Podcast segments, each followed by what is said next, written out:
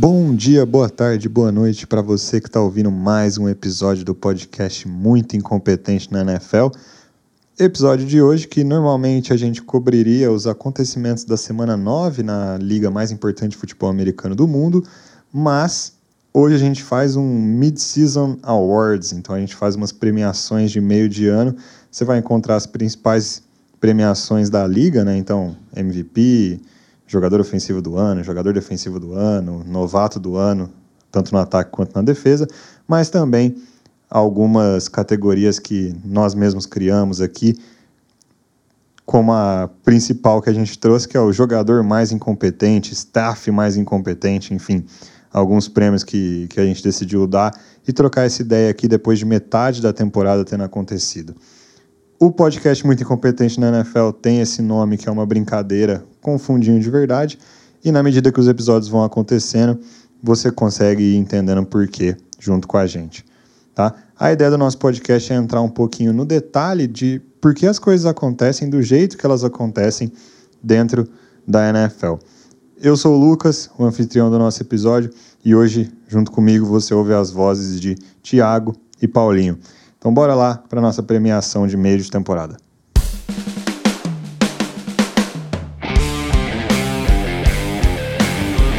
E nosso primeiro prêmio aqui no Mid-Season Awards do Muito Incompetente na NFL é o mais importante. Então é o prêmio de MVP, o melhor jogador, o jogador mais valioso da liga. Tiago, para quem que vai esse prêmio? Então, Lucas, eu acho que vai ter gente que vai ficar chateada comigo aqui, porque eu acho que esse ano esse prêmio é relativamente polêmico, tá? É, na NFL de verdade, assim, no, no, no, nas premiações de verdade da vida real da NFL, normalmente o cara que ganha esse prêmio, é, ele, ele soma duas coisas, assim. É um cara, é, normalmente é o quarterback de um time que está com um resultado muito alto. Então, assim, se esse é, atualmente o Eagles, que, que, que tá sem nenhuma derrota, se eles continuarem assim quase que até o final, e eles tiveram um recorde muito melhor que os outros, a tendência é alguém lá do Eagles, muito provavelmente o Jalen Hurts, ganhar. É, mas como aqui não é a vida real, aqui estamos na fantasia do muito incompetente na NFL, eu não preciso usar esse, exatamente esse critério. É, mas eu acho, que, eu acho que ele é importante, porque eu não daria o prêmio para um cara que não está levando o time dele a vitórias. Então, assim, o meu critério, na hora de eu escolher esse jogador, eu olhei os times que estavam com seis vitórias ou mais nesse momento da temporada. Menos que isso, eu acho que o cara não está sendo tão valioso assim, se ele não está levando o time a tantas vitórias. E aí eu separei três nomes que eu acho que são três caras assim, que se você tira eles do, do, do, do time, é, o time não, não chega nem perto de, de conseguir o resultado que está conseguindo agora. É, e, eu vou, e esses três nomes, para mim, são o Josh Allen, do Buffalo Bills, o Patrick Mahomes, do Kansas City Chiefs, e o Micah Parsons, do Cowboys. Eu acho que esses três caras, se você retirar eles do time, o time perde uns três jogos aí que acabou ganhando. Mas a, o meu critério para escolher o MVP da liga foi, para mim, qual que é o cara que sozinho carregou mais o time nas costas e fez mais diferença para o time ganhar o número de jogos que ganhou. Então, é, eu vou entregar o prêmio de MVP da, da, da temporada, por enquanto, para o Patrick Mahomes do Kansas City Chiefs. Uma boa escolha, uma escolha que tem muita gente falando nesse momento da temporada, né? É, escolha essa que, particularmente, eu, eu discordaria, apesar do, do Patrick Mahomes ser o meu número 2 ali, muito apertado. Eu daria para o Josh Allen. Eu acho que o ataque do Bills é mais disfuncional e mais dependente do Josh Allen do que o ataque do Kansas City Chiefs com o Patrick Mahomes. Mas quer saber uma coisa? No final da temporada vai estar esses dois caras com as melhores campanhas da liga, junto com, com provavelmente o Philadelphia Eagles, e a gente vai estar no final da temporada de novo discutindo se é um ou se é o outro. E provavelmente qualquer um dos dois que ganhar vai merecer. É, mas eu acho engraçado como esse prêmio de MVP, eu gostei muito que você citou o Micah Parsons, porque esse prêmio de MVP, ele geralmente é muito ao redor do que você falou, quarterback do melhor time da liga, do segundo melhor time da liga, e geralmente a gente esquece esses jogadores defensivos que têm um impacto absurdo. Eu mesmo, quando eu estava fazendo as minhas menções honrosas, eu não coloquei nenhum cara defensivo. Eu trouxe Jalen Hurts para a conversa, eu me peguei em um momento discutindo Dino Smith na conversa de MVP. Eu me olhei no espelho e perguntei se era isso mesmo. Mas acho. Rapaz. então. Mas eu acho. E o Joe Flacco, você não colocou, não? Joe Flacco, se ele tivesse con continuado jogando como quarterback titular do New York Jets, ele ia estar tá aqui. Se a gente tivesse feito esse episódio na semana 2, 3, era Joe Flacco nas cabeças. Então, assim, é, eu gostei, gostei da citação do, do Parsons aqui. Eu acho que eu não, não mudaria muito, eu concordo com tudo que o Thiago falou. Eu acho que talvez uma outra menção honrosa aí de jogador meio que fora da caixinha que eu colocaria talvez o Nick Chubb, porque se os, os Browns ganharam alguma coisa nesse, até esse momento foi porque o Nick Chubb literalmente carregou o time. E é, eu acho que fica por aí. Não tem muito como você sair, para mim, de Josh Allen e Patrick Mahomes nesse momento. Então, nesse momento, MVP da temporada para o Patrick Mahomes. Outro prêmio que a gente vai falar aqui também muito tradicional é o Defensive Player of the Year, né? Então, melhor jogador defensivo da temporada até então. Paulinho, quem que é seu nome? Olha, eu eu levei em consideração para esse prêmio não apenas é, as estatísticas, né, de por exemplo sec, é, é, pressões, hitting quarterback, tackle for loss, né, não levei em consideração apenas isso, né, levei em consideração também o impacto que esses caras estão tendo nos times deles. E apesar disso, né, e apesar do, do Mika Parsons estar tá tendo uma temporada sensacional, ele para mim fica ali num segundo lugar perto de um primeiro, porque para mim o melhor jogador defensivo dessa temporada é o Matt Judon do New England Patriots, porque o cara é o é o primeiro em quarterback hurries, é o primeiro em quarterback knocks, é o primeiro em sacks, é o primeiro em pressões. E se a defesa dos, do New England Patriots ainda está num nível muito bom, porque ela ainda está realmente num nível muito bom, isso tem muito a ver com o Matt Judon e com a dupla de cornerbacks que eles têm lá. Porque o Bill Belichick ainda é um treinador excepcional e ele ainda consegue tirar uns jogadores com muito talento, principalmente de Baltimore, né? Ele dá muitas escolhas compensatórias para Baltimore depois. E ali perto do, do Mika Parsons, eu diria que tem os Adarius Smith também, que está tendo uma, uma temporada muito boa. A defesa do Vikings está conseguindo mostrar bons resultados e boa parte disso tem a ver com a produção dos Adarius Smith.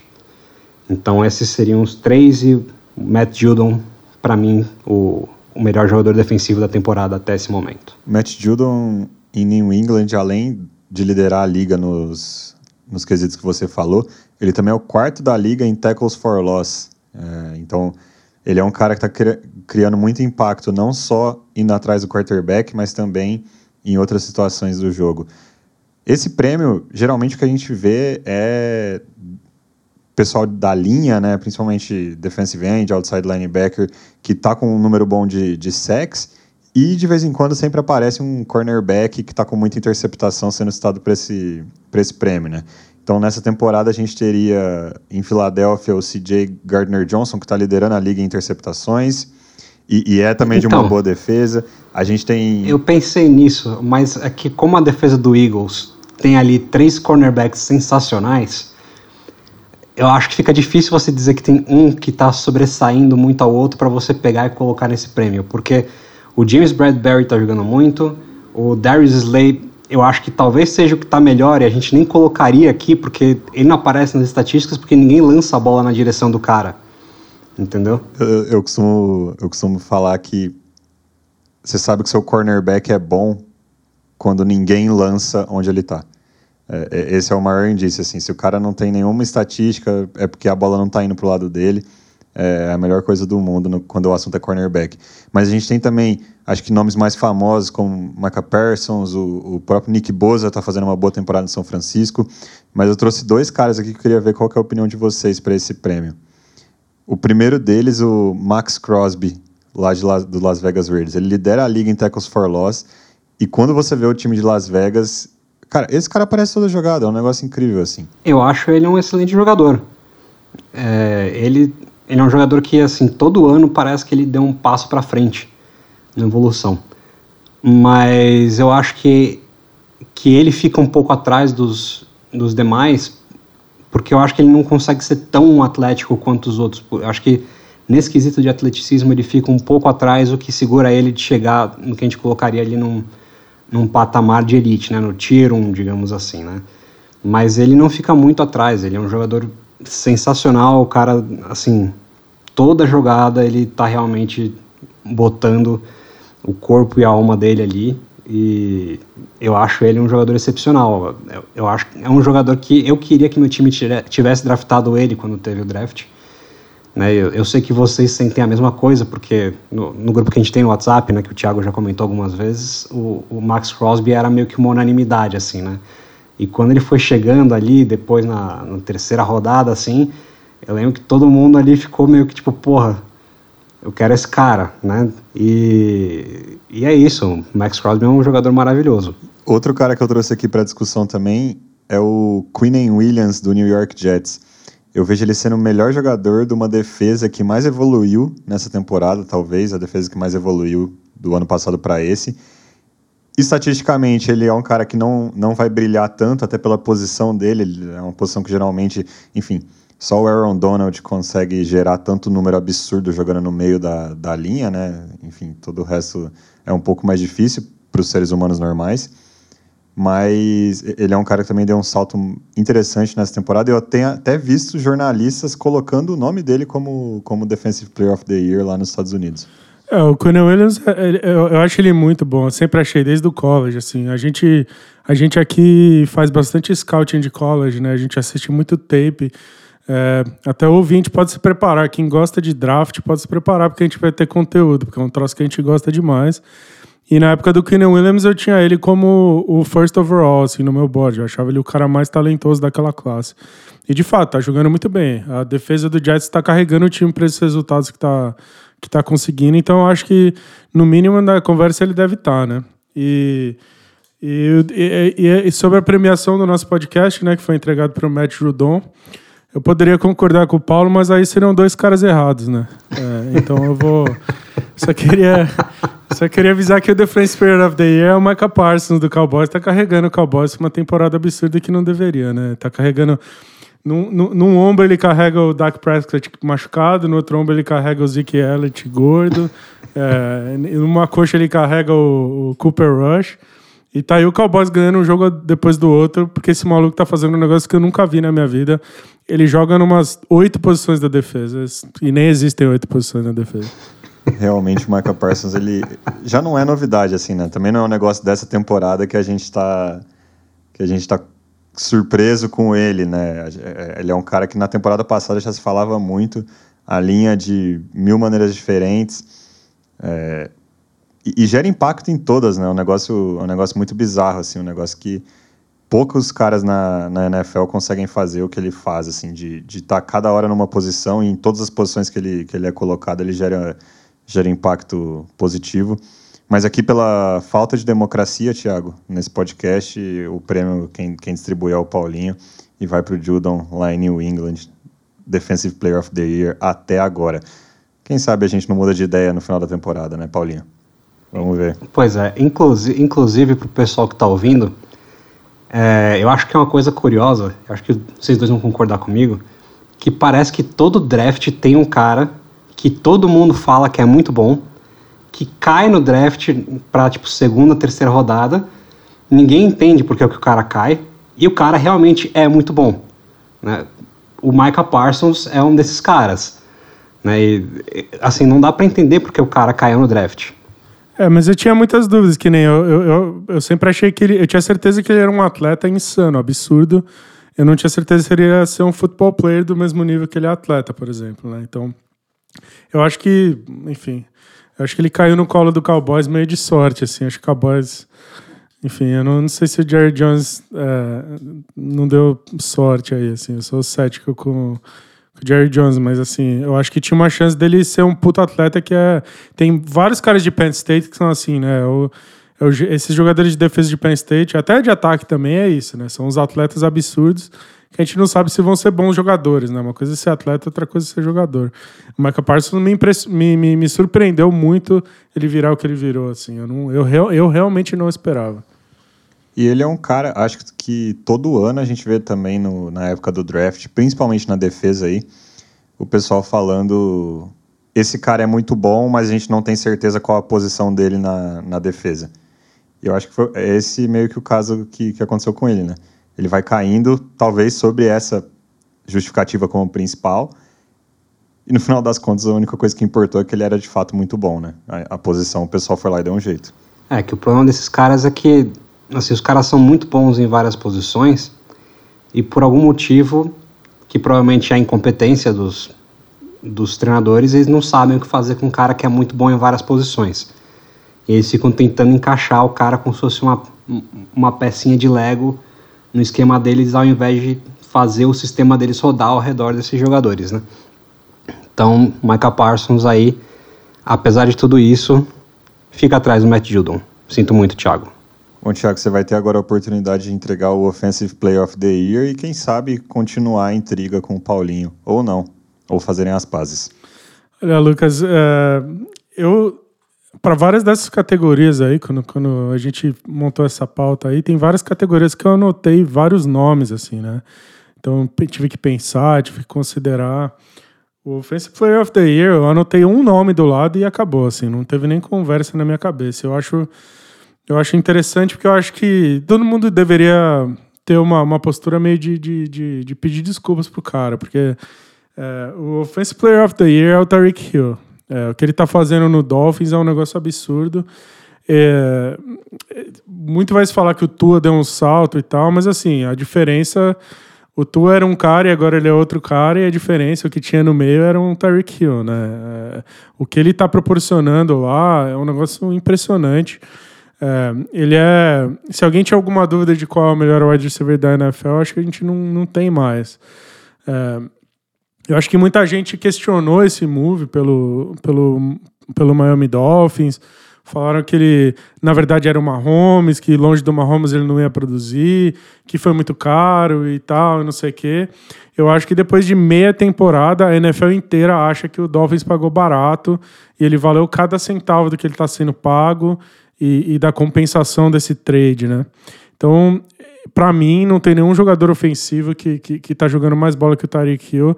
Eu acho surreal o que ele tá fazendo lá. Que, que jogador incrível. É, não é só a velocidade, né? Que ele, que ele era absurdamente veloz, que, que, o top speed dele era uma das coisas mais absurdas que a gente já tinha visto, não, não, não havia dúvida, né?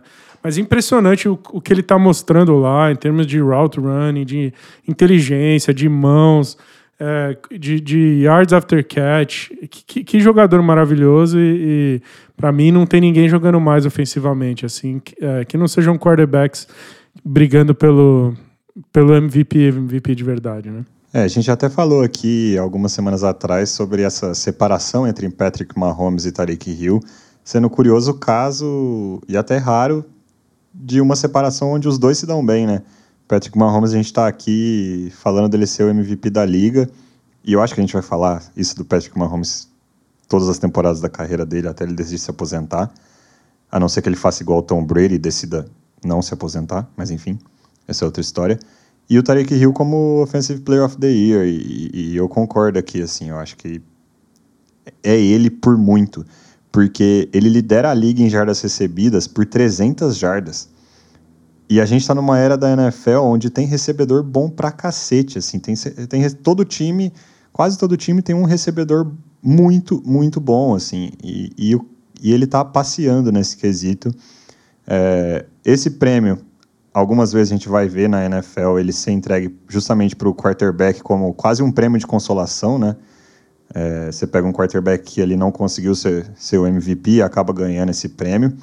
Mas aqui eu separei, além do Tariq Hill, que para mim é incontestável esse prêmio ser dele, algum, algumas menções honrosas que, que, assim, não vão ganhar, mas valem a pena ser citado, né? Você tem Nick Chubb, para mim, acho que o melhor running back da liga nesse momento, e junto com ele o Austin Eckler, os dois estão liderando a liga em touchdowns.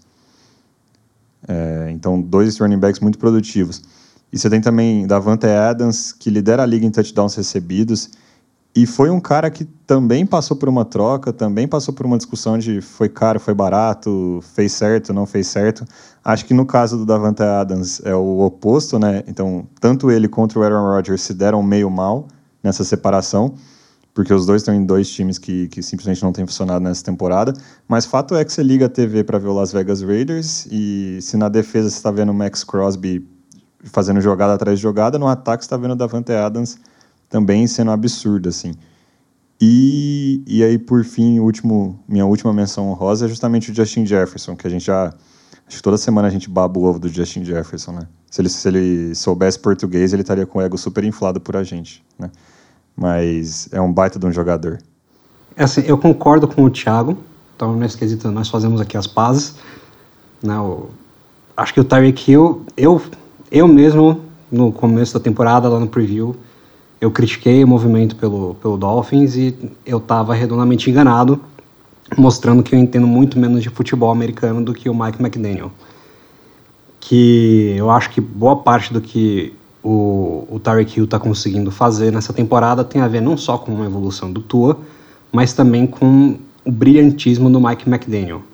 Que, assim, nunca vi um cara esquematizar para os recebedores deles estarem tão livres, tão longe da linha de scrimmage.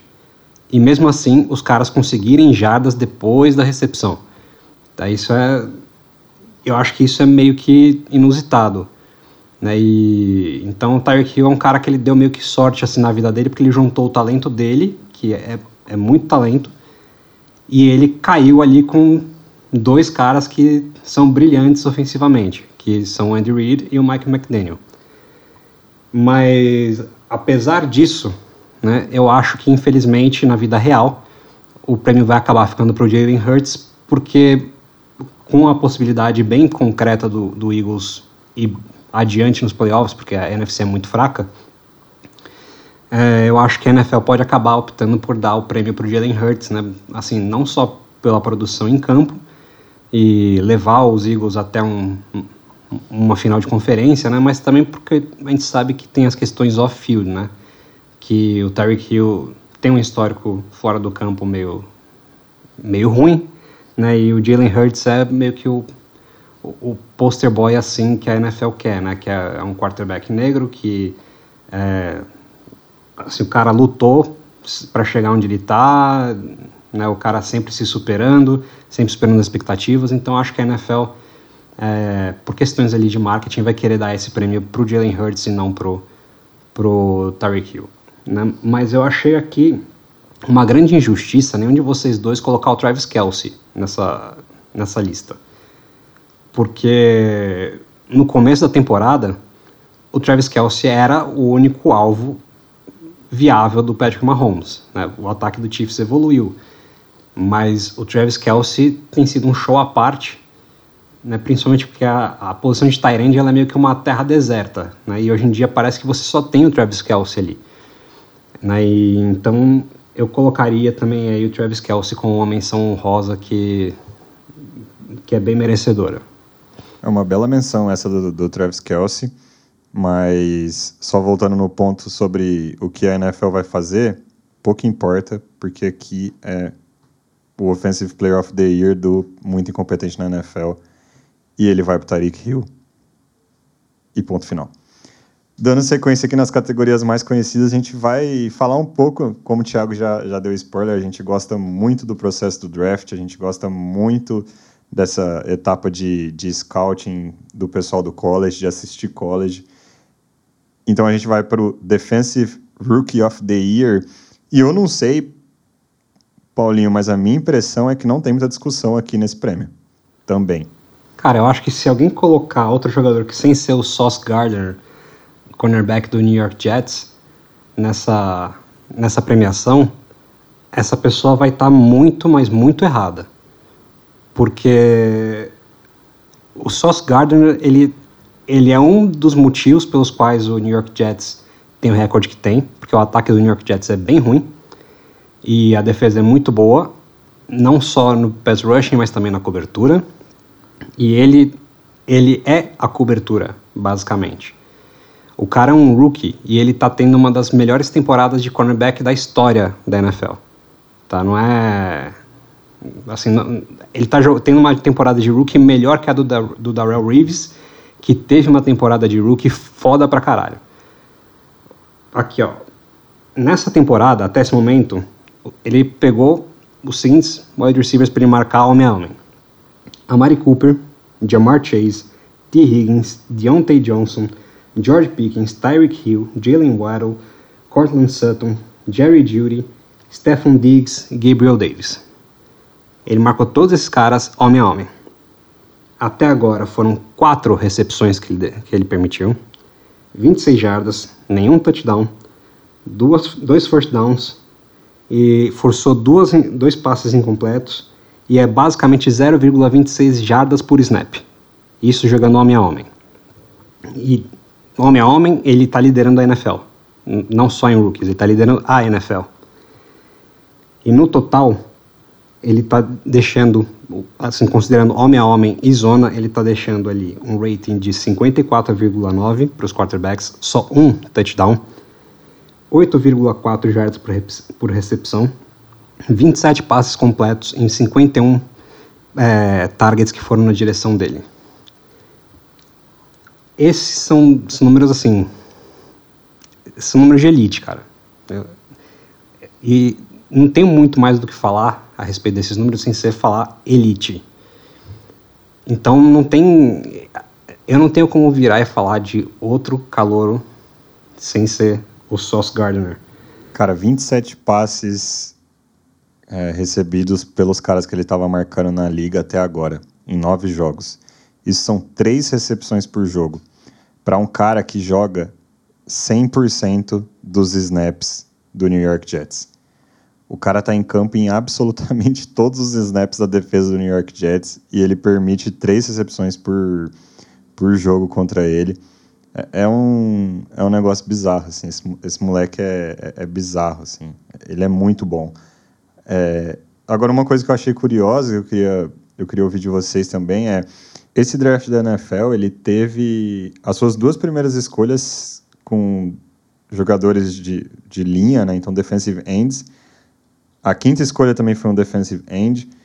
E esses caras não não estão conseguindo fazer parte da conversa esse ano, né?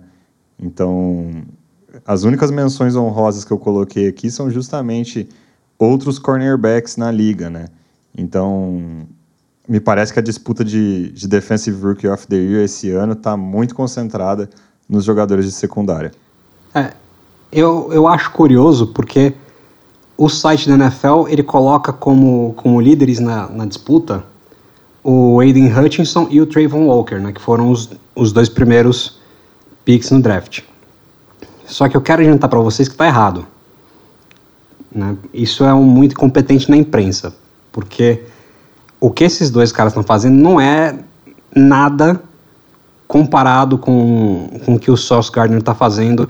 E eu até colocaria também, como o Lucas falou, outro cornerback que, que para mim seria a menção honrosa aí seria o Kyrie Elam, do, do Buffalo Bills, que também está tendo uma, uma temporada muito boa.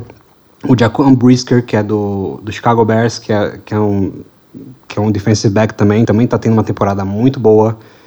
Então, eu acho que os dois primeiros picks no draft, não é que eles foram ruins, eu acho que ainda, assim, pra gente virar e falar que é bust, ainda falta muito.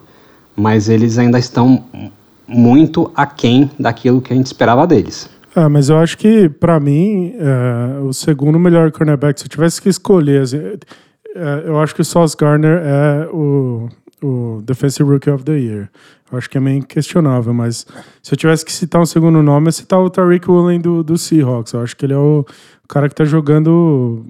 É o segundo melhor rookie defensivo do ano para mim. É, essa, ah, ele também é, merece. Essa última, é, esqueci dele, mas ele merece pra caramba estar tá nessa conversa. É, é, essa última rodada dessa semana aqui, o que ele jogou foi um negócio absurdo, assim. Eu assisti esse jogo inteiro. O que ele jogou o jogo inteiro, cara, impressionante assim, impressionante. Ele tava na bola o jogo inteiro, um negócio surreal. Então, para mim, o, o Tariq Woolen, sem grife nenhum, porque se eu não me engano, acho que ele foi quinta rodada, escolha de quinta rodada. Quarta rodada. Mas. Quinta. Tariq Woolen foi quinta, quinta e o Seattle Seahawks tem o Kobe Bryant, glorioso Kobe Bryant, camisa 8, que também é um cornerback que foi escolhido na quarta rodada e lidera a liga em fumbles forçados. Peraí, ele não lidera os novatos em fumbles forçados, ele lidera a liga em fumbles forçados. É, o, é surreal isso, porque o Seattle tá jogando muito, muito em função porque eles têm dois offensive tackles que são rookies, um de cada lado, e dois cornerback rookies, os quatro jogando muita bola e impulsionando o Seahawks. Assim. E um running back rookie também que tá jogando muita bola, né? Vale a pena dizer isso também. Então, o Defensive Rookie of the Year, segundo o podcast Muito Incompetente na NFL, vai pro Sauce Gardner, cornerback do Jets, com muita unanimidade. E aí, continuando na história de novatos, a gente vai pro Offensive Rookie of the Year. Em um ano, né, Thiago, que a gente não tem quarterback na disputa. Então, como fica esse prêmio? É, eu, eu anotei três nomes aqui, é, e...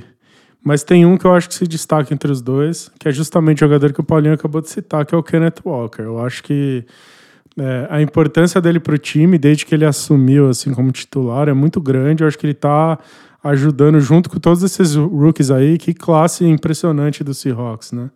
É, seria questão de voltar atrás e olhar o grade que todo mundo deu para o Seahawks na, no último draft para ver se é compatível, porque o impacto dos rookies lá é um negócio meio, meio absurdo. É, eu, eu tinha anotado aqui três nomes é, como, como possíveis Offensive Rookie of the Year. É, um deles é o Kenneth Walker. Os outros dois que eu queria citar é o Alec Pierce lá do, do Houston Texans, que, é, que, que me impressionou bastante. Eu não é, eu pouco sabia dele quando ele saiu do draft e, e, e, aos poucos ele foi ganhando espaço. Acho que ele está jogando muito, muito bem. E o Chris Olave lá no, no, no, New Orleans Saints. O Chris Olave é exatamente o que eu esperava dele, assim. É, tudo que ele... Tudo, a minha avaliação dele como, como prospect do draft se concretizou, assim, linha por linha. Excepcional route runner, ele chegou pronto. Ele, para mim, não parece um rookie jogando, parece um veterano, parece um wide receiver 1 verdadeiro, assim, tá jogando muita bola. Mas no fim das contas, eu acabei escolhendo o Kenneth Walker, é, porque eu acho que ele. É, a gente citou ele algumas vezes já esse ano aqui no podcast. Eu acho que a gente vai falar dele bastante nos, nos próximos anos. Eu acho que ele é extremamente talentoso, ele tem uma agilidade lateral impressionante, ele tem top speed. Eu acho que ele já está jogando muito na rookie season, que não necessariamente é verdade para esses running backs. Faz, faz um tempo que os running backs têm demorado um pouco para jogar o que eles, o que eles podem. E eu já vejo assim, o Kenneth Walker como um dos melhores running backs da liga muito rápido. assim. Ele vai, ele vai popular essa lista dos melhores da liga por, por uns bons anos aí, na minha opinião. É, dentro das menções honrosas de, de recebedor, eu acho muito engraçado que nesse draft a gente teve dois recebedores de Ohio State saindo em picks seguidos. E até agora, nesse momento, e, e, na verdade nem é, nem é nesse momento, eu acho que a gente vai demorar um, bastante tempo na, na liga desses dois para a gente entender qual, que foi o, qual é o melhor dos dois, que é Garrett Wilson, que você não mencionou, lá, do, lá no Jets, e o Chris Olave no, no New Orleans Saints. E, e, esses, esses dois caras, eu não sei, assim, a escolha 10 e a escolha 11 do draft, um depois do outro, jogavam juntos no college e vai levar anos, assim, até a gente conseguir separar e falar, não, esse foi melhor, esse ou, ou aquele foi melhor. Eu acho muito, é. muito curioso desse draft. Ô, cara, deixa eu corrigir um negócio. Eu acho que eu chamei o moleque do Texans de Alec Pierce, mas Alec Pierce é o wide receiver do Colts, né? É, o, do, o running back do Texans é o Damian Pierce.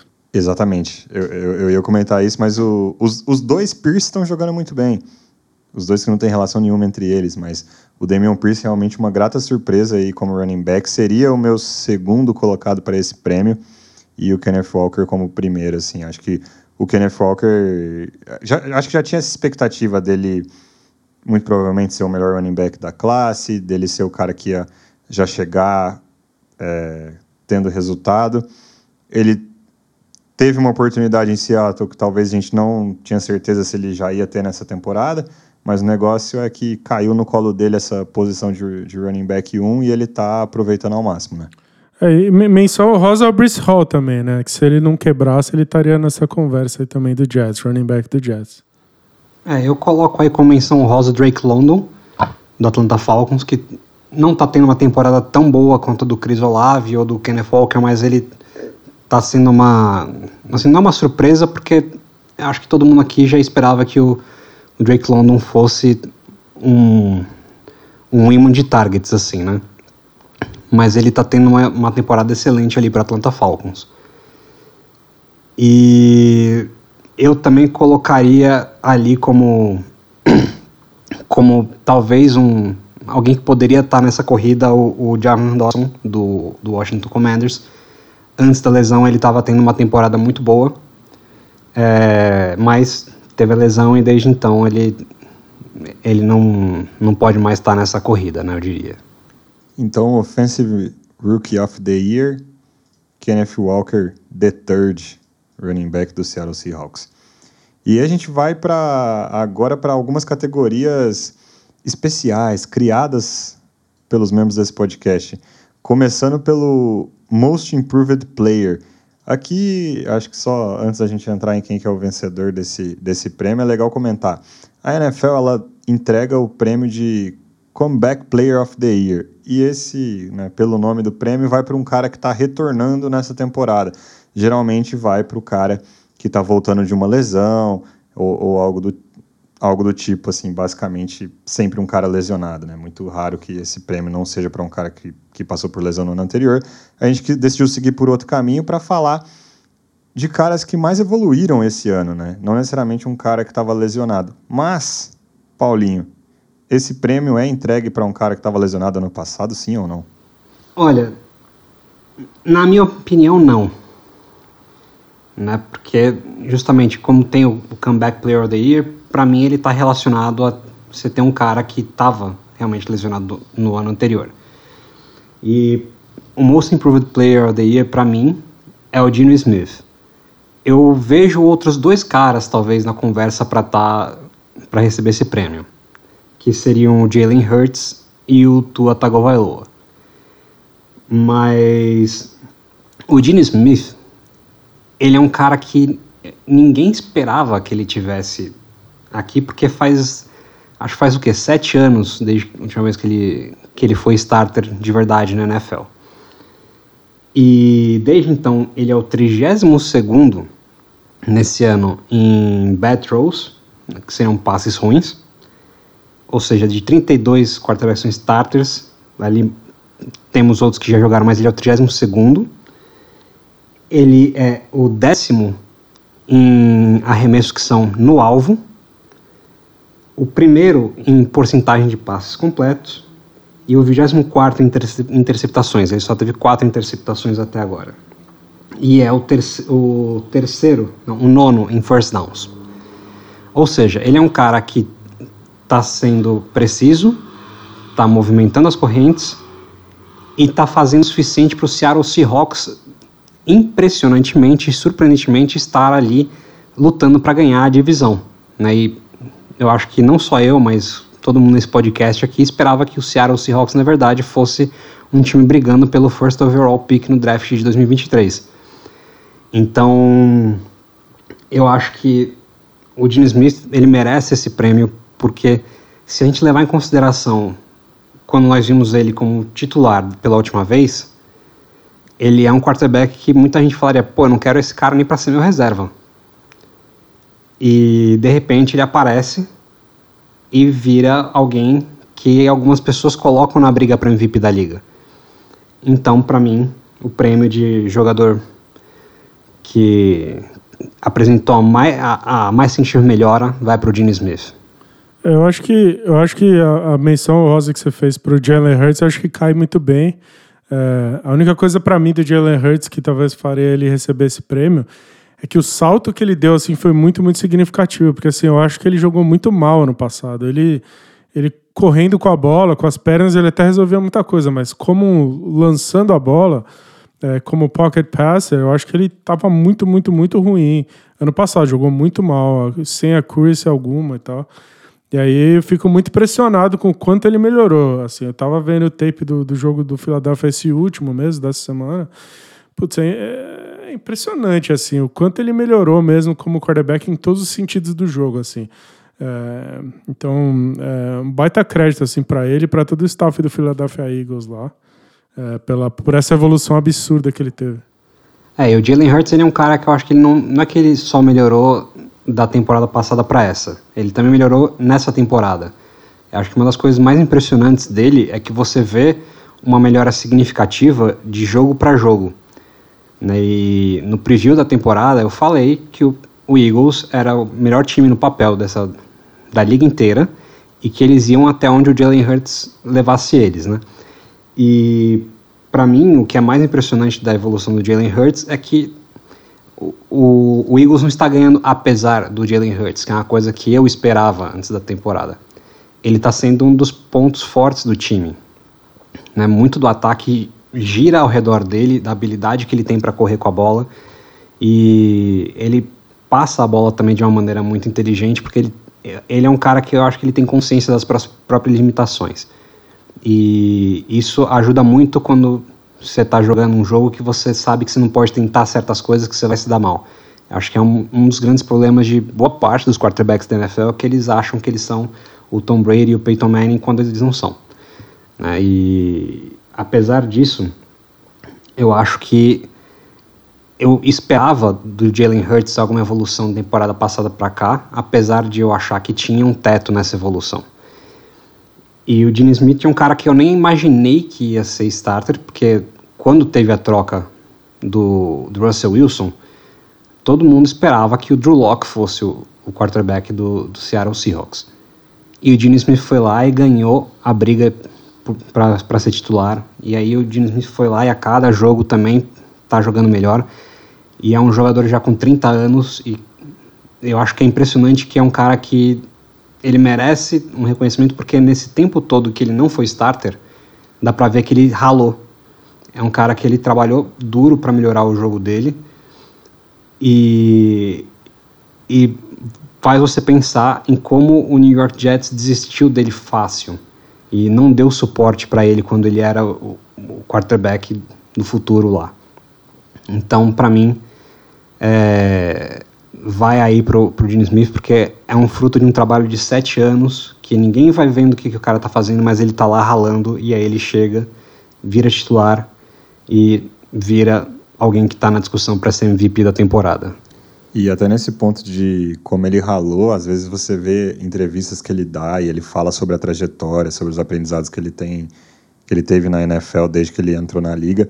E realmente é muito interessante você ver o Gene Smith falar, falar sobre a trajetória dele. Você vê como que ele sempre manteve a fé que ele um dia seria um starter merecidamente um starter, né? Não um starter por ocasião, porque o cara quebrou ou porque o cara foi trocado e seu time tá tancando, mas merecidamente um starter.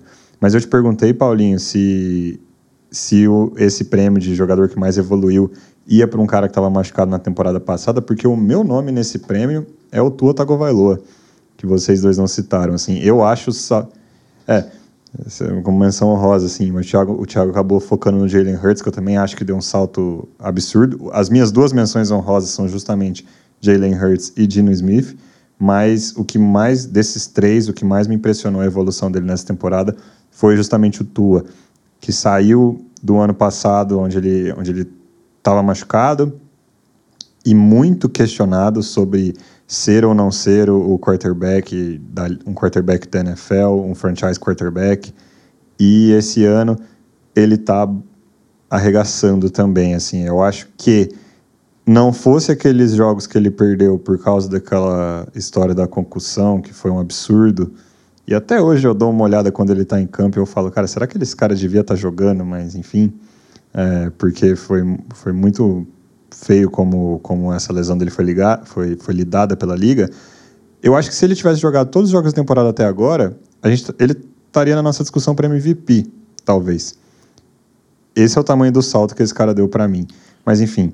O Tua é... é... o comeback player of the year na própria temporada, dentro da própria temporada, porque ele podia estar num hospital qualquer, o cérebro dele podia ter virado mingau e ele voltou e tá jogando muito, né? Essa última rodada jogou muita bola também. É, agora, é, sei que você não perguntou, porque a gente não vai entregar o Comeback Player of the Year, Mas eu, eu, queria, eu queria só dar um, um aqui um, um meu apoio ao Tom Brady, que saiu da aposentadoria, acabou o casamento dele com a Gisele Bündchen para voltar a jogar. Então, Tom Brady, comeback player of the year para ele. E tá 4-5, né? Brincadeiras à parte aí com, com o nosso querido Giselo. Então, o Most Improved Player, jogador que mais evoluiu, na nossa opinião, vai pro Dino Smith. E com isso a gente vai para um um prêmio que tem a cara desse podcast, que é o staff mais incompetente da liga, entregue especialmente por Thiago. Lucas, eu anotei aqui é, três opções para esse prêmio, das quais eu não vou citar duas delas, porque eu vou direto ao ponto, tá? A gente está falando isso aqui no dia seguinte que o Indianapolis Colts literalmente nomeou para head coach interino, tá? Não o senhor Valdemar, mas um seria até melhor se fosse o Sr. Valdemar, porque o Sr. Valdemar, pelo menos técnico, ele é. O Indianapolis Colts acabou de colocar como head coach um sujeito que nunca treinou um time na vida dele, nem profissional, nem no high school. Não, mas ele tem exper- não, nem, nem, no, nem no profissional, nem no college, porém experiência no colegial aí, hein? Então ele jogou lá campeonato de colegial, inter, intercolégios, tá certo? E agora vai simplesmente treinar um, um, um time na NFL, que é o esporte mais difícil de ganhar no, no universo. Então, assim, é, eu tinha dúvida até antes desse move qual que era o staff mais, mais incompetente, porque eu achava que tinham alguns bastante incompetentes. Mas o Colts é, se superou é, de todos os níveis imagináveis ao, ao colocar o ótimo center, porém não técnico, Jeff Saturday como, como head coach. Então, Indianapolis Colts, staff mais incompetente da NFL. É, quando eu estava listando aqui para quem eu daria esse prêmio, hoje, já depois dessa palhaçada que o Colts fez, é, Colts que se apresenta completamente perdido ao longo da temporada, mas a gente não vai falar sobre isso. Eu nem coloquei o Colts porque não tem staff lá mais. Quer dizer, ainda tem. Te- Tem, tem, tem uma galera que ficou lá, o, o staff defensivo é bom, de uma defesa muito boa, e ele continua lá. O staff de special teams é bom e ele continua lá, mas o staff ofensivo ele desapareceu, né? Foi todo mundo mandado embora, ficou só o Reggie Wayne, agora que vai se, se reunir com o Jeff Saturday, que jogou com ele nos anos áureos de Colts de Peyton Manning. Então parece que é uma tentativa ali de, de voltar aquela ao tempo, né? Que tempo bom que não volta nunca mais, é o que deve estar passando em- a música em loop na cabeça do Jim Irsay, dono do Colts. Mas eu nem coloquei o Colts aqui porque eu falei, cara, que staff, que staff que é incompetente, não sobrou porra nenhuma lá. Então eu trouxe para mim Denver Broncos. É, não sei se era um dos seus das suas menções honrosas, Thiago, mas para mim o staff completamente incompetente. Las Vegas Raiders também, então são dois times da mesma divisão aí, Broncos e Raiders, que eu acho que deveriam estar com um recorde muito melhor do que eles estão agora, e parte desse problema é do staff. E eu também coloquei aqui o Chicago Bears, que é um staff novo, aqui eu falei praticamente três staffs novos, né? Mas eu coloquei o Chicago Bears aqui porque eu acho que o tempo que eles demoraram para usar o Justin Fields do jeito certo, e eu falo o tempo que eles demoraram porque eles finalmente fizeram isso na semana 9, eles finalmente entenderam como que eles deveriam usar o Justin Fields, mas assim, se levar oito semanas para entender como usar esse cara é muita incompetência para mim. Não seria o meu vencedor, seria o Denver Broncos, mas eu preciso citar a incompetência do time de Chicago aqui. É, eu discordo de vocês dois, porque não que esses times não sejam incompetentes, porque eles são muito, mas porque o Indianapolis Colts é, é uma bagunça, né? Eu diria que tem tem casas de prostíbulos que são mais organizadas do que o Indianapolis Colts, mas apesar disso, o Gus Bradley e, e o coordenador de special team do Indianapolis Colts estão fazendo trabalhos muito bons. Isso, isso não é irônico. Estão fazendo trabalhos muito, muito bons. O Denver Broncos, apesar também do Nathaniel Hackett tentar e do Russell Wilson ajudar ele a sabotar o ataque, a defesa do Denver Broncos é muito boa. Então, eu eu entendo mas eu não concordo porque existem pessoas naquele, nesses coaching staff que fazem trabalhos bons. O que não é o caso do Tampa Bay Buccaneers. Tá? Por quê? O Tampa Bay Buccaneers tá com um ataque que não corre com a bola, é o pior ataque terrestre da história da NFL. o Tom Brady tá tendo a pior temporada da carreira dele, possivelmente. Eu acho que tá sendo talvez pior que a última temporada dele no, no New England Patriots. Ele tem um coordenador ofensivo péssimo, que é, assim, Tom Brady é um dos melhores quarterbacks da, da liga em play action. Aí vai o brilhante coordenador ofensivo do Tampa Bay Buccaneers e não chama play action com a justificativa de que você precisa correr para o play action funcionar. O que é uma grande mentira. As estatísticas já comprovaram que a efetividade do play action não tem relação alguma com a quantidade de vezes que você corre com a bola, e sim com o design da jogada. Tá, então, ataque do, do Tampa Bay Buccaneers, péssimo, não é culpa do Tom Brady, e sim do coordenador. Aí a gente vai para a defesa do Tampa Bay Buccaneers. É uma defesa que há anos tem jogadores que, que jogam muito, e aí de repente os caras esquecem como joga futebol americano. Né? Assim, a defesa começou ali, teve uns, umas três semanas muito boas, e de lá para cá decaiu e não está jogando absolutamente nada. Ao ponto do, do Todd Bowles, que é o, o head coach, virar e falar que tem gente que está lá jogando ainda é, por conta dos méritos da vitória no Super Bowl. Ou seja, é um time que não está fazendo nada, o Steph está perdido no ataque e na defesa, os caras não sabem o que estão fazendo e e não tem nenhum norte. Os caras não, os caras não sabem o que vão fazer daqui para frente. Então, para mim, esse é o staff mais perdido da NFL.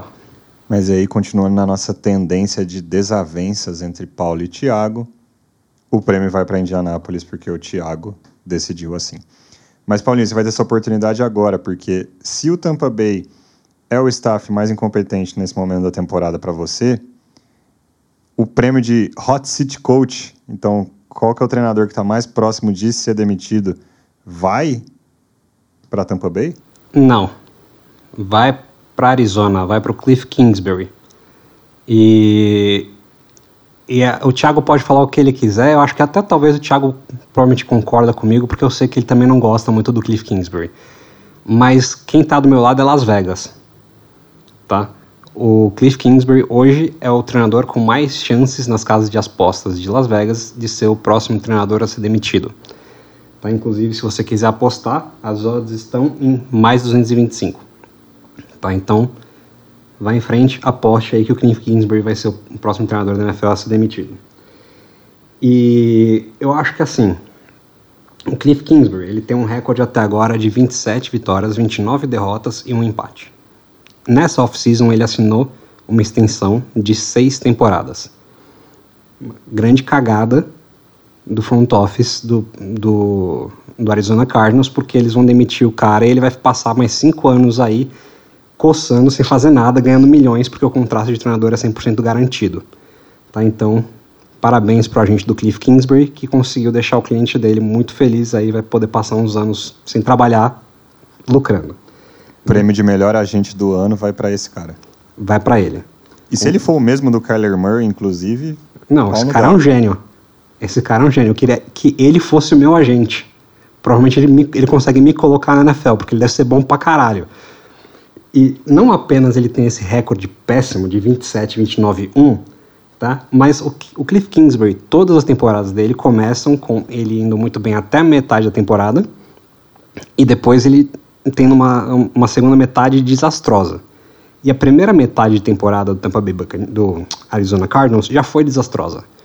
O que me dá medo do que ele vai conseguir fazer na segunda metade da temporada. Então, eu não consigo ver muito como o Cliff Kingsbury é, não ser o próximo treinador da NFL a ser demitido. Eu ficaria muito surpreso se ele chegasse no fim da temporada, para falar a verdade. Eu queria estender aqui meu, a minha bandeira branca da paz aqui com o Paulinho e concordar com ele que não tem ninguém que merece mais ser demitido do que o Cliff esse ano. Porque, cara, não, não dá mais. me dá nos nervos, assim, eu não consigo assistir esse Arizona Cardinals. É, é, é impressionante o quanto esse time é despreparado, é, pouco criativo, indisciplinado, a quantidade de faltas idiotas que eles. Assim, você passa assim, é assim, three and out, three and out, three and out. Aí finalmente os caras fazem uma jogada decente, aí volta porque algum, alguém lá fez uma falta idiota e, e, e o juiz deu a falta e aí volta a jogar. Então, assim, é um dos times mais indisciplinados, é, menos criativos é, e despreparado, assim, drops horrorosos, é, jogador brigando na, na, na sideline. É um não dá mais. Eu, eu não aguento mais o Cliff Kingsbury. Eu espero que ele esteja vendendo perfume no shopping ano que vem, é, chapeiro no McDonald's, vai fazer qualquer coisa, mas pelo amor de Deus, não, que não seja head coach na NFL mais. Eu acho que esse prêmio só é tão fácil de dar assim e da gente concordar, todo mundo nesse mesmo nome, porque dois caras que eram horríveis eram horríveis, não. Eu acho que um cara era horrível e outro cara foi bom e se perdeu e perdeu o vestiário. Mas enfim, os dois caras que talvez estariam disputando com o Cliff para ser o treinador, próximo treinador a ser demitido, o treinador mais no hot seat na temporada, já foram mandados embora, né? Que é o Matt Rule lá em Carolina e o Frank Wright agora em Indianápolis, que acabou de acontecer. Se tivesse esses dois aí ainda, talvez a gente estaria tendo um debate aqui. Mas é, dito tudo isso, para vocês, o Matt LaFleur lá em, em, Green Bay, ele tá no hot seat? Pergunta difícil. Eu acho que a pergunta é bem difícil, na verdade. Porque eu acho que, eu, acho que o Matt LaFleur ele não é um técnico ruim. Ele não é um técnico excelente, mas eu não acho ele um, um técnico ruim. Eu acho que, primeiro, ele está preso com um GM muito ruim. É, e segundo, que ele ele não conseguiu acertar na contratação de coordenador defensivo. Porque tem talento na defesa dos, do, dos Packers e não, não vem resultado. Principalmente porque é um coordenador defensivo que não, não sabe usar o talento que ele tem ali. Ele provavelmente tem um dos melhores cornerbacks da liga ali no Jair Alexander e não faz nada com ele. Ele tem um front seven com muita qualidade, linebackers e linha defensiva, muita gente boa e ele simplesmente não, não sabe o que fazer com eles. E, e eu acho que o GM do, dos Packers deixou o time muito na mão, porque eu acho que já passou da hora do, do time ir adiante e deixar o Aaron Rodgers para trás. É muito difícil você fazer essa escolha quando você tem um quarterback que é um, é um hall da fama, como é o caso do Aaron Rodgers, que acabou de sair de uma temporada de, de, de MVP. É, mas chega uma hora que você precisa ir para a próxima. É, assim, não é uma ciência você escolher um quarterback, a gente vai ver isso na, quando chegar na época ali do draft, a gente vai ter muito debate com relação a quarterback, porque é inevitável, mas eu acho que já passou da hora do Green Bay Packers ir para a próxima, já tinham que ter testado o Jordan Love, que está lá mofando no banco e não sabem se vão pegar a opção de quinto ano dele ou não, provavelmente não e o cara nem teve uma chance de ter ali uma, é, um período como, como starter do time, né? E, porque não tem como se virar e falar que o cara não é um starter viável depois do cara ter ali dois, três jogos que ele entrou porque o quarterback estava tava machucado e tal. Né? Porque ele, você, o time não está preparado e o cara não está preparado para isso. Né? O cara não se preparou uma off-season inteira para ser starter. Então, eu acho que os Packers estão perdidos mais por conta do GM do que por causa do Matt LaFleur. Eu, eu não demitiria o Matt LaFleur, eu demitiria o GM e veria se um próximo GM quer ficar com o LaFleur ou não, porque é, é um cara que já mostrou que consegue ganhar a divisão. Ele tem títulos de divisão, ao contrário do Frank Reich, que não teve em cinco anos, seis, seis anos de técnico do, do Indianapolis Colts, não teve título de divisão. O LaFleur teve. O LaFleur teve vitórias aí nos playoffs, o Frank Reich teve uma. Então ele é um cara que tem resultados e, é, e já mostrou que ele consegue preparar o time dele. Então eu acho que ele não merece, não merece a demissão. Eu fiz essa pergunta só porque, separando aqui, eu coloquei ele é, como menção honrosa, justamente porque, cara, a queda de desempenho do Green Bay esse ano é bizarra bizarra. Óbvio que o Aaron Rodgers ele talvez seja o principal responsável por isso. Eu não tenho certeza. Talvez seja o próprio Matt LaFleur. Mas às vezes quando você tem essas quedas tão grandes de um ano para o outro, indica que tem alguma coisa errada no vestiário. Que talvez, inclusive, tenha sido o que aconteceu com Indianápolis, né? Essa era a, a, a cara do que estava rolando em Indianápolis. E aí, geralmente, quando você tem esse problema, lá na frente, o cara é mandado embora. Então, os paralelos são bons até, porque quando eu falo que Green Bay ficou preso com um GM ruim, tá? não é que o GM do, do Colts, o Chris Barr, seja ruim. É que ele fez escolhas de construção de roster que ferraram com o time. Né? Porque, é, por exemplo, os Packers estão com uma linha ofensiva também que era muito boa e agora está muito ruim. Porque fizeram escolhas de, de alocação de contrato e de escolha de jogadores que não se mostraram boas. No caso dos Packers, a posição de wide receiver é muito pior que a do Colts.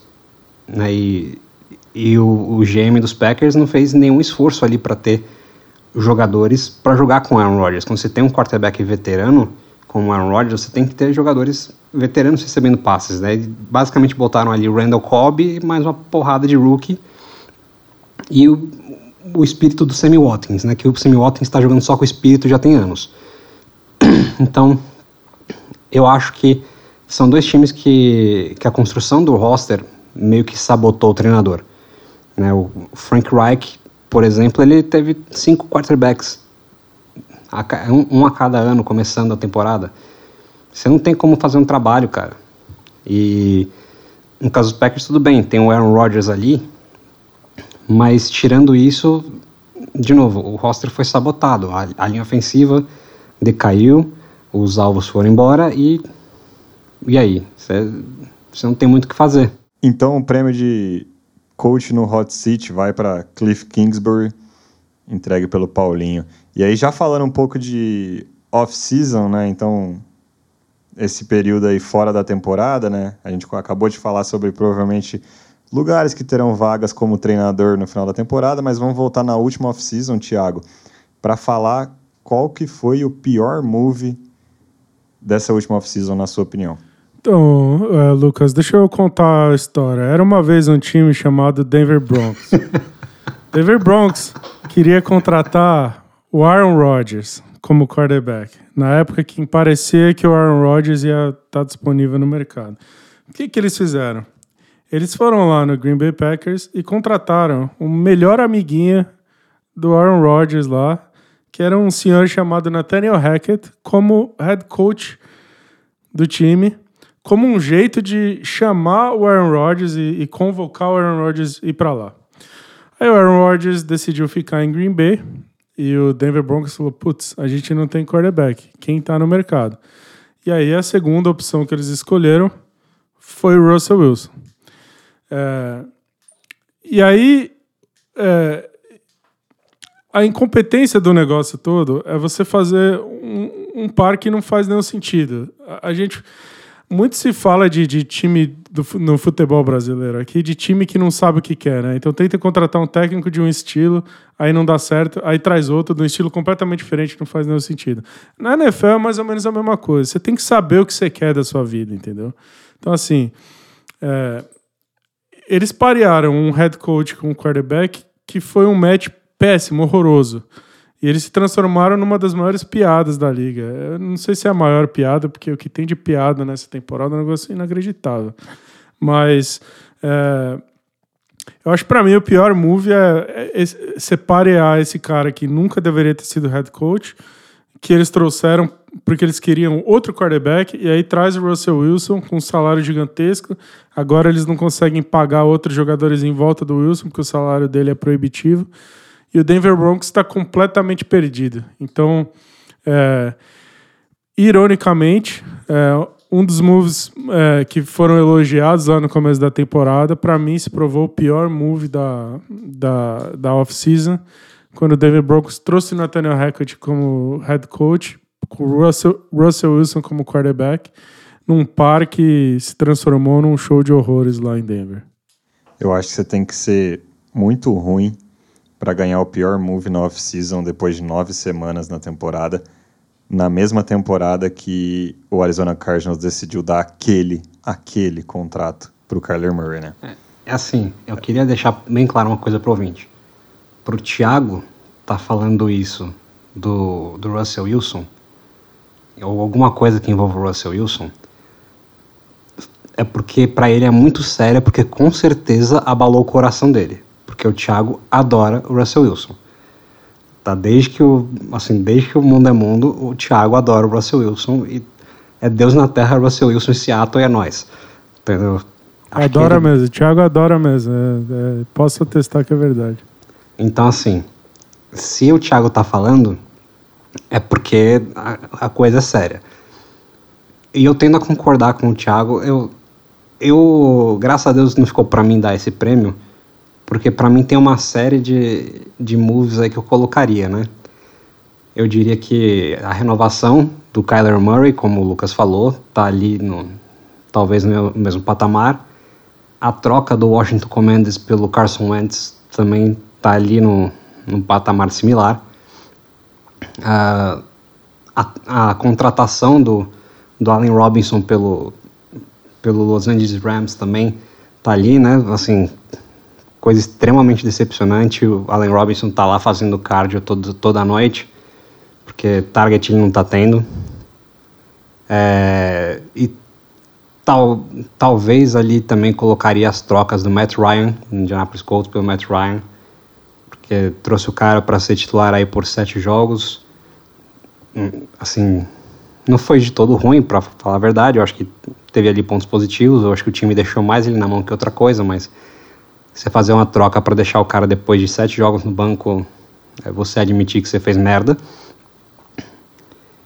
E a troca do Cleveland Browns pelo, pelo Deshaun Watson, e eu diria que não pelo Deshaun Watson jogador, mas por causa do Deshaun Watson pessoa, que eu acho que eu acho que é um cara que não devia estar na liga. A gente sabe que ele vai estar na liga porque porque a coisa é assim, né? Mas eu acho que é um move que, para mim, se eu fosse dono de uma franquia, eu não faria nem a pau. Eu acho que é uma coisa que ainda pode vir a, a ferrar com o Cleveland Browns no futuro, né? Não só porque ele fez um monte de coisa abominável e porque a, volta e meia aparece um processo novo contra o Deshaun Watson, mas também porque é o Cleveland Browns. E o Cleveland Browns parece que assim, aquele, aquela franquia que está fadada a sempre se ferrar pelos moves que faz o Cleveland Browns, eu acho que é essa franquia, talvez ali junto do Detroit Lions e do Jacksonville Jaguars. Assim, parece que tudo que os caras fazem dá errado. Então, eu não ficaria surpreso se em algum momento o Deshaun Watson fosse preso ou não pudesse mais jogar por algum motivo. E então eu também colocaria isso como um, um péssimo move. A facilidade de listar moves horrorosos que aconteceram nessa off-season é, é surreal, né? Tem mais um aqui que eu vou adicionar, que até que na verdade nem é um movie, é a falta de um movie, na verdade. Porque até hoje eu não acredito que Green Bay passou o George Pickens no draft duas vezes. George Pickens que poderia ser o cara que estava resolvendo os problemas do Aaron Rodgers hoje em dia, porque ele gritava para todo mundo ouvir que era meio que o, que o recebedor perfeito para Aaron Rodgers dentro do draft um cara que janta todo mundo, jantava todo mundo nessa, nesses back shoulder pass que o Aaron Rodgers adora. E os caras decidiram passar ele duas vezes e agora estão com um time que não funciona, assim. Esse move para mim ele é muito questionável, assim, do período do draft até hoje. Mas óbvio que tem vários piores, mas eu queria citar esse aí porque esse me incomoda bastante. Mas indo de coisa boa para coisa ruim, Paulinho, qual que é então o melhor move na off-season? Até agora, pelo menos assim. Até o que a gente sabe na semana 9, qual que foi o melhor? Como eu falei no, no começo do episódio, né, de novo, no preview da, da UFC, eu falei que eu, eu não achava que o move do, do Miami Dolphins pelo Tyreek Hill ia ser algo que ia mudar o Miami Dolphins e etc, né? E mudou. Eu estava errado, Aliás, eu estava muito errado. Né? Assim, eu, eu achava o Tyreek um jogador sensacional, mas eu não, eu não imaginava que ele, que ele ia ser tão impactante assim pro ataque do, do Miami Dolphins.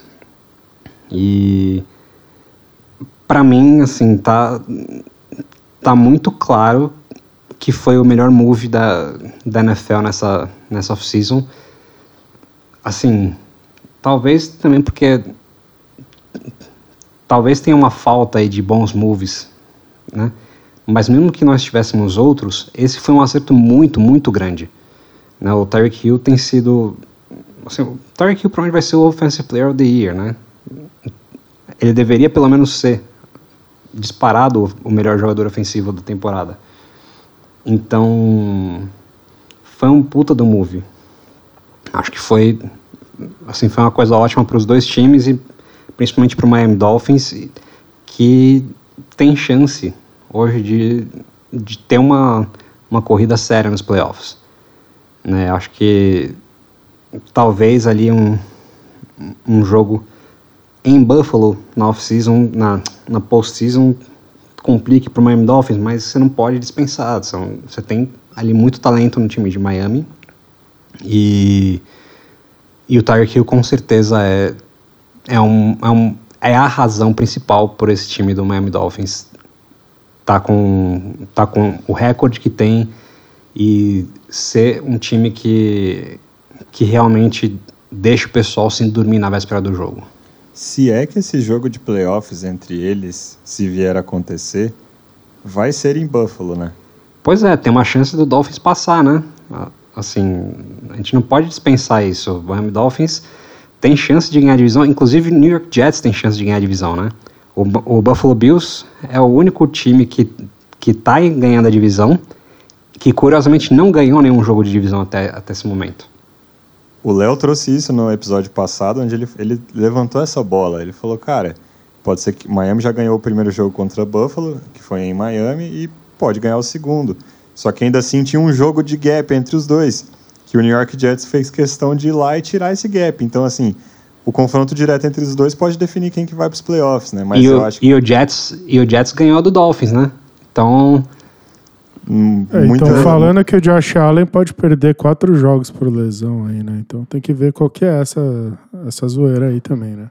Então, mas eu acho que, que realmente assim, é, é muito fácil, foi muito fácil a gente falar vários moves péssimos que teve na off-season. E quando a gente vai falar do melhor, eu acho que é muito claro, assim, tá, tá muito na frente essa troca pelo Tyreek Hill de qualquer outra coisa. Eu só queria citar uma menção honrosa, não sei se o Thiago tem uma também, mas para mim, a menção honrosa de melhor move no off-season, a gente já até falou aqui nesse no episódio, mas é a escolha de Seattle do Tariq Woolen no, na quinta rodada do draft. Se achar um cornerback titular, sólido, que tá jogando muita bola na quinta rodada, é um puta, puta acerto. Você tem algum, Thiago? É, eu acho que o, o, o lance do Tariq Hill é que ele custou muito caro, né? Então você tem que levar em conta o preço também. Um move que custou bastante menos, eu acho que foi, foi magistral, é o Von Miller no Buffalo Bills, assim, como tipo a peça que faltava. Eu jamais esperava que ele ia arregaçar do jeito que ele tá fazendo. Ele é, levou o pass rush, a, def a defensive line inteira do Buffalo Bills, passou a jogar um absurdo por causa dele lá. Então acho que esse move tem que ser citado também. Dando sequência, Thiago, qual que é o time mais decepcionante dessa, dessa temporada até agora? Qual que é a, sua, a maior decepção para você? Olha, eu acho para mim, como time, é, eu acho que é o Colts. É, a gente, vários de nós aqui tínhamos colocado eles como, como é, favoritos a ganhar a divisão e tal. É, é muito decepcionante que ele chegou no meio da temporada com o head coach eliminado. Matt Ryan, a gente não sabe o que está acontecendo com ele lá, foi pro banco. É, é um time que é, era para era, era estar tá disputando lá em cima e, e, agora é uma, é uma franquia totalmente desfacelada. Então, para mim, a grande decepção como time é, é, é o Colts. É, eu coloquei aqui como minhas menções honrosas o próprio Colts. A gente tem Broncos e Raiders também, que eu já falei hoje. Time, acho que times que deveriam estar tá rendendo mais. O próprio Green Bay Packers é, também deveria estar tá rendendo mais. Acho que todos esses quatro assim estão em níveis diferentes, mas os quatro abaixo do que eu esperava no início da temporada. Só que eu daria esse prêmio pro atual campeão do Super Bowl, o Los Angeles Rams. É, eu eu tendo a concordar com vocês, mas eu colocaria mais uma menção honrosa, talvez, E aí eu deixaria só metade, da, assim, é meia decepção, que é o Cincinnati Bengals.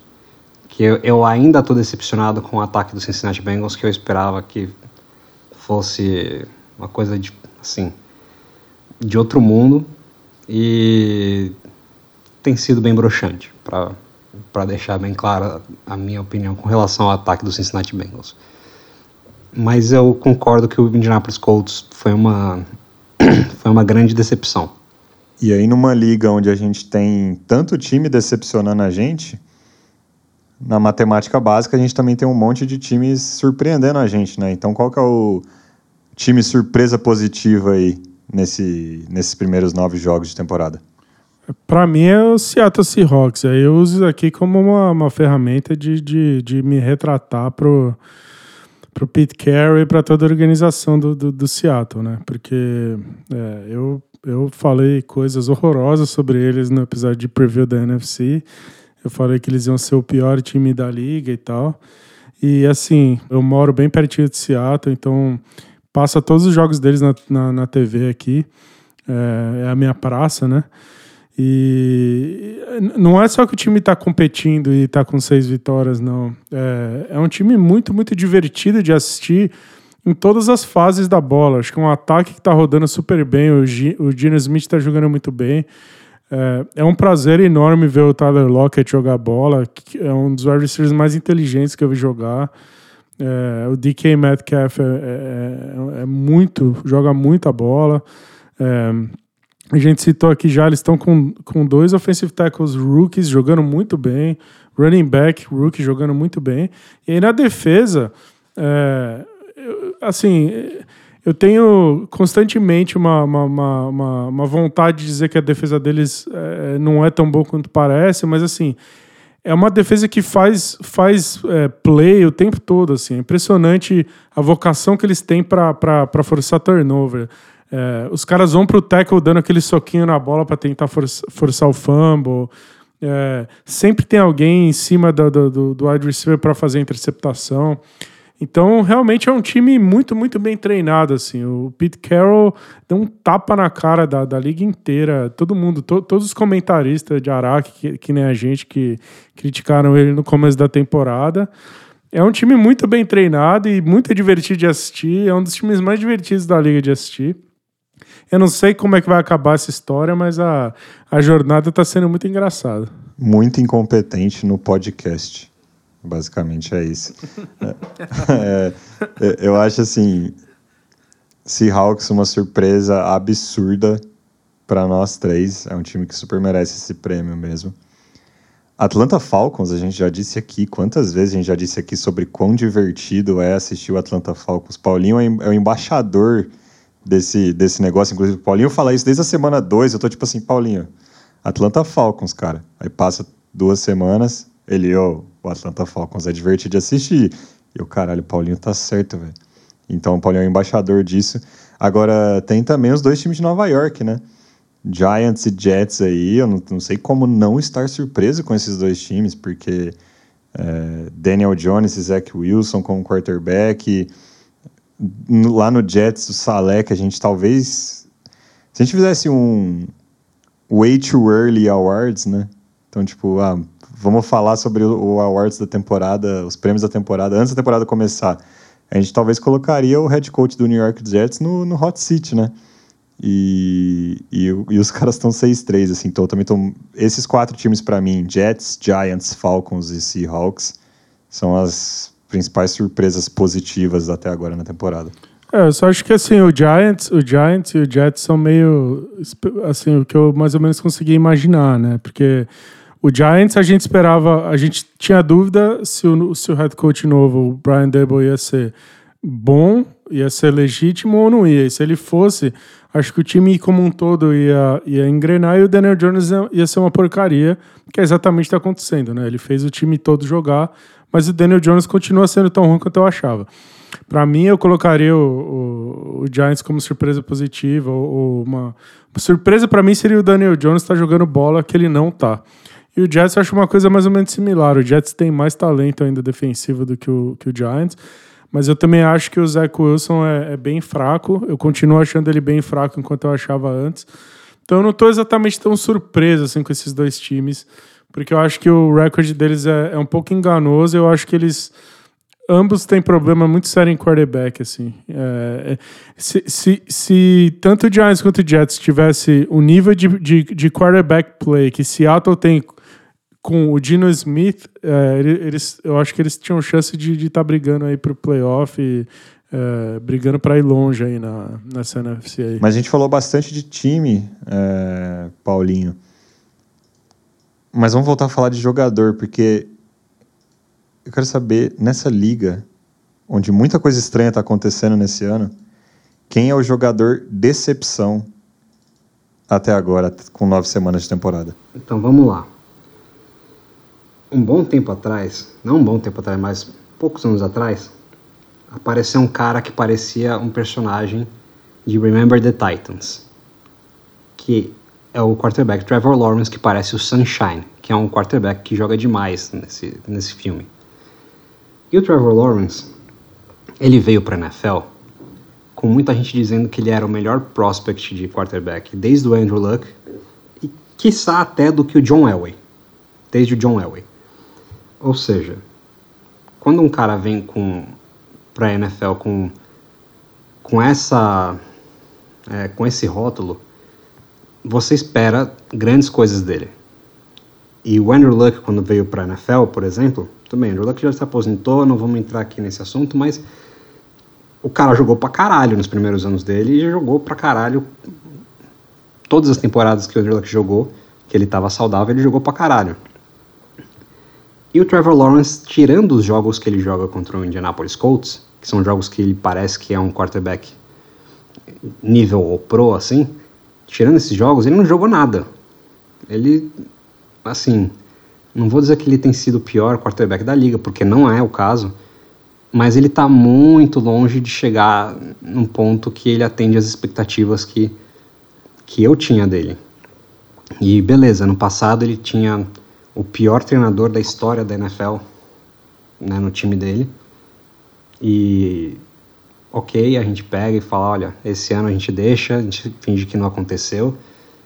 E aí trouxeram o Doug Peterson, que é um cara que entende de quarterback, que já esteve envolvido ali fazer o Carson Wentz jogar futebol, que é um a gente hoje vê que é um feito. E e o Trevor Lawrence não não rende. Assim, tem lampejos, como a gente já falou quando a gente analisou Jaguars e, Eagles, tem lampejos ali de um quarterback que você acha que ele pode vir a ser genial mas ele não assim não tem consistência nenhuma assim são só realmente lampejos. E de novo quando o cara vem e todo mundo coloca a expectativa dele ser é, um novo Jesus Cristo do futebol americano você fica decepcionado quando ele não entrega isso então para mim Trevor Lawrence é a maior decepção dessa temporada até esse momento é, eu só queria citar aqui o, o meu bebê, Russell Wilson.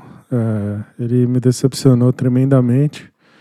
É, é, um dos meus jogadores favoritos. Eu acho que ele é um, eu acho que ele é muito bom. Eu acho que ele ano após ano jogou em nível de MVP seguidamente lá em Seattle. E eu esperava que ele chegasse em Denver num, com uma defesa muito boa, um time supostamente melhor do que ele tinha lá em Seattle. Era para ele explodir, né? E é impressionante quanto ele tá jogando mal e daí a reação dele fora de campo tem sido um troço meio ridículo, assim. Esse lance do. do... Pô, os caras estão voando para Londres, todo mundo dormindo lá no avião e ele fazendo uh, agachamento e, e, alongando lá e tal. Eu acho que ele tá completamente perdido, assim, mentalmente também. É, para mim, o Russell Wilson é uma decepção gigantesca. Eu achava que ele ia é, eu mesmo falei no episódio de preview da, da, da EFC lá atrás que não é bem assim, quarterback novo quando chega, sistema novo e tal. Mas quando eu falei isso, eu tava esperando que ele chegasse e jogasse muito bem. Eu só achava que o Denver não ia chegar tão longe quanto as pessoas. Tinha gente que botava ele de favorito para ganhar a divisão, né? Agora, que ia ser tão ruim assim, é, nunca passou pela minha cabeça assim. Então, é uma decepção muito grande. Eu mim. entendo o ponto do Russell Wilson eu não necessariamente colocaria o Trevor Lawrence agora como jogador de excepção, porque as minhas expectativas não eram tão altas assim, dado que eu sou da opinião que o, o Jacksonville Jaguars e o Urban Meyer provavelmente quebraram o Trevor Lawrence no primeiro ano dele. O maluco tá quebrado, eu não sei se é reparável, então eu não tinha tanta expectativa alta assim. Um cara que eu tinha muita expectativa, na verdade eu vou citar dois caras aqui, dois caras que eu tinha muita expectativa nessa temporada e estão me decepcionando muito, são o primeiro, Aaron Rodgers. Eu acho bizarro assim o que aconteceu com o Aaron Rodgers. O, ele não joga nada. Não sei quem, quem se sujeitou à tortura de assistir Green Bay Packers e Detroit Lions esse final de semana. Mas o jogo do Aaron Rodgers é patético também. Eu sei que tem todas as questões lá em Green Bay, a gente falou sobre o general, general manager de Green Bay, construção do elenco, etc. Mas, cara, o Aaron Rodgers, eu não sei, ele passou do ponto do ayahuasca lá, ele tomou demais, assim. É,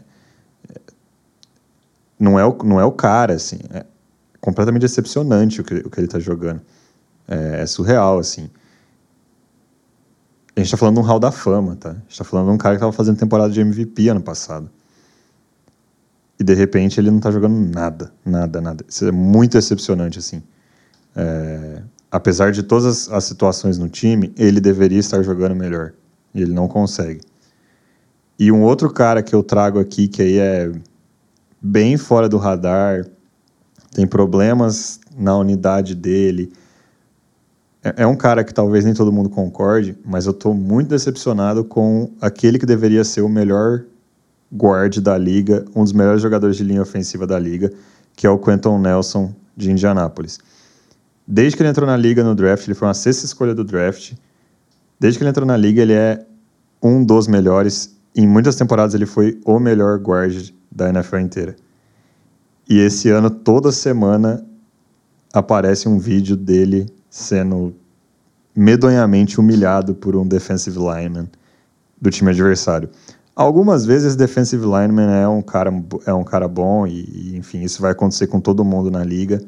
Você ganha algumas batalhas nas trincheiras, você perde outras. Mas de vez em quando é uns caras X que não têm produzido nada se criando para cima do Quentin Nelson. E, e eu não consigo conceber também a queda de produção que esse indivíduo tem. Eu não consigo conceber a queda de produção que a linha ofensiva do Indianapolis Colts teve essa temporada. Mas capitaneada pelo cara que deveria ser o melhor jogador deles, é um pouco mais difícil. É, eu. Eu entendo. Eu, eu não, não sei se eu concordo com, com a, sua visão com relação ao Quentin Nelson, porque eu acho que linhas ofensivas. Não é, não é o que eu acho, não é o que muitos especialistas em linhas ofensivas falam, que a linha ela é como se fosse uma corrente, que ela é tão forte quanto ela mais fraco dela. E o elo mais fraco da linha do Indianapolis Colts é o Matt Pryor, que talvez seja o pior starter de linha ofensiva da liga inteira. Então, né? E então assim, eu não acho que acho que o Nelson está numa situação bem difícil com é, jogadores ao redor dele que não estão jogando não estão jogando bem, estão jogando bem mal. E, e eu acho que isso atrapalha mentalmente o jogador porque ele, você passa a ter mais tarefas do que você pode dar conta, humanamente. Então, assim, não, não quero passar pano, porque eu acho que ele realmente está jogando muito mal. Mas eu, eu tento é, temperar essas, essa decepção. Agora, eu acho que o ponto do Russell Wilson ele é, e do Aaron Rodgers eles são bem justos. Né? eu só discordo com relação ao Aaron Rodgers do seguinte, isso, e isso é uma convicção minha. Eu acho que o Aaron Rodgers tem se mostrado é, fora de campo ser um cara que em algum momento ele simplesmente ia perder tesão de jogar e, e não ia mais.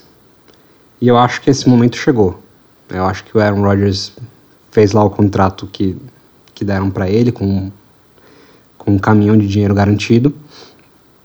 E assim, ele fez o pé de meia, terminou de fazer o pé de meia dele, e eu acho que ele não tá mais com vontade de jogar futebol americano. A impressão que eu tenho do Aaron Rodgers quando eu vejo entrevista dele, etc., é que ele não, não se importa mais. A real, para mim, com relação a Rodgers, é isso. Eu acho que ele não, não se importa mais.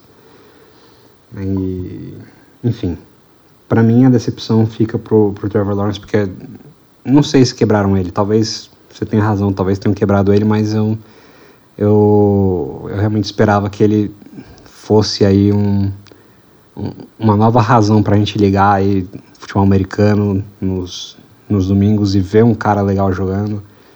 É, eu achava que ele talvez fosse mudar o destino de uma franquia perdedora, que é o caso do Jacksonville Jaguars, e hum, eu, eu sinto que eu que eu estava totalmente errado nesse caso. Então, jogador de excepção na temporada, Trevor Lawrence, mas infelizmente a gente tem várias menções honrosas. E com isso a gente vai para nossa última categoria, nosso último prêmio desse Mid-Season Awards do Muito Incompetente na NFL, que é o, o, o, melhor prêmio de todos, né? Acho que é o que a gente mais quer, queria dar, é esse aqui. O jogador mais incompetente da NFL até agora. Olha, eu pensei em diversos jogadores para esse prêmio. Eu pensei no Kyler Murray, porque o Kyler Murray é um cara que todo mundo sabe que ele gosta mais de jogar Call of Duty do que jogar futebol americano. E ele tem sido bem competente nessa temporada.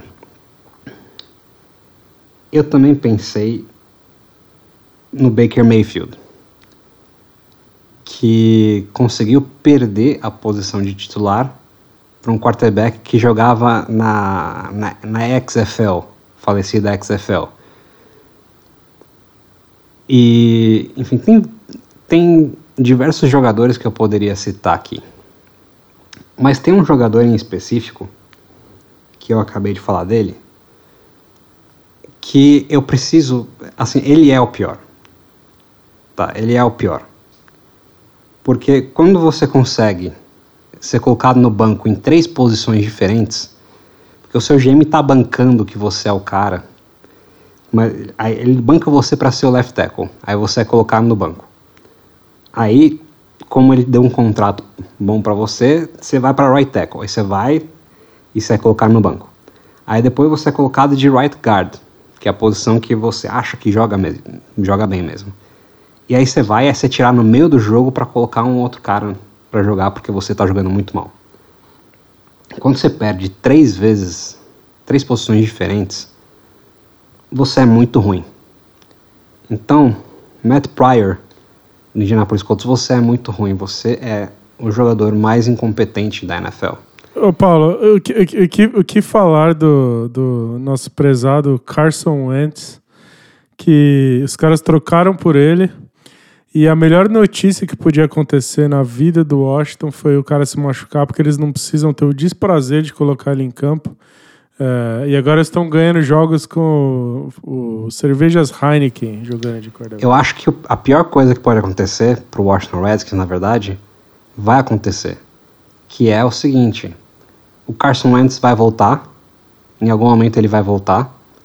O Washington vai ganhar alguns jogos aí e, e vai empolgar a torcida, porque tá tudo de bom acontecendo para o Washington recentemente. Estão ganhando jogos Daniel Snyder vai botar o time para vender, né? Então a torcida vai ficar empolgada, aí o Carson Wentz vai voltar e vai entregar a paçoca e o Washington não vai para os playoffs. Tá? Isso, é, isso é uma coisa que eu acho que pode acontecer. O destino às vezes ele ele traz as coisas que a gente quer ver. E isso é uma coisa que eu gostaria de ver. Eu gostaria de ver o Carson Wentz entregando a paçoca ali. E então eu, eu vou deixar esse isso, é, essa nomeação do Carson Wentz talvez para o fim da temporada, quando ele, quando ele concretizar, quando ele entregar realmente aquilo que é a incompetência, que é uma coisa que ele consegue entregar. Então, por enquanto, até porque o, o Wentz aí perdeu já acho que três jogos, então por enquanto o prêmio vai aí pro, pro Matt Pryor. Eu, eu, eu não sei o Thiago, assim, o Thiago citou o Carson Wentz, eu não sei se ele tem mais alguma menção honrosa, mas, cara, eu, eu não consigo discordar, assim. Se você ser colocado no banco em três posições diferentes, ó, você é o titular aqui. Não, pera, você, você não é bom o suficiente, você vai pro banco. Passa uma semana, não, vamos tentar você titular aqui nessa outra. Não, você também não é bom aqui, vai pro banco. Aí na semana seguinte, tá, agora vai, hein? Sua terceira chance aqui, a gente vai te colocar de titular nessa terceira posição. Não, não, não. Você não é bom o suficiente, você vai pro banco. Cara, é simplesmente muita incompetência, assim. Do jogador. É, assim, do staff pra caramba, né? Tipo, porra, como é que vocês estão dando tanta chance pra um cara e, e põe e tira e coloca e tira, enfim, tira casaco, bota casaco. Mas pro cara também, meu, tem tanta gente aí que quer ter uma oportunidade de ser titular na NFL em qualquer posição e é super difícil você ser titular na NFL. São pouquíssimas as vagas para você ser titular na NFL e, e, é muito grande a competição. Tem que lembrar que, tipo, a NFL é um negócio meio bizarro de se comparar, porque é um esporte onde outras ligas no mundo não são tão relevantes quanto a NFL. Então todo mundo quer entrar na NFL. Porque no futebol você pode se contentar em não jogar na Premier League, mas jogar em outros campeonatos. No basquete você pode se contentar em não chegar na NBA, mas jogar em, em outros campeonatos. Na NFL você não tem muito isso, assim. Todo mundo quer entrar lá. Então é super difícil. Aí você tem três chances e nenhuma você corresponde. é simplesmente muita incompetência.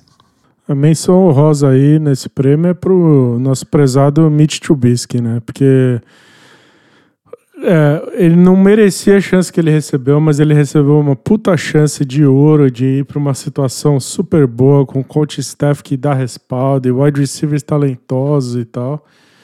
E ele foi incompetente o suficiente para jogar essa oportunidade no lixo. É, e, então, é, não podemos esquecer do Mitch Trubisky, que se, se tudo der certo aí, é a última vez que a gente tem que citar o nome dele na nossa vida aí, né? Na, no, no podcast. Graças a Deus.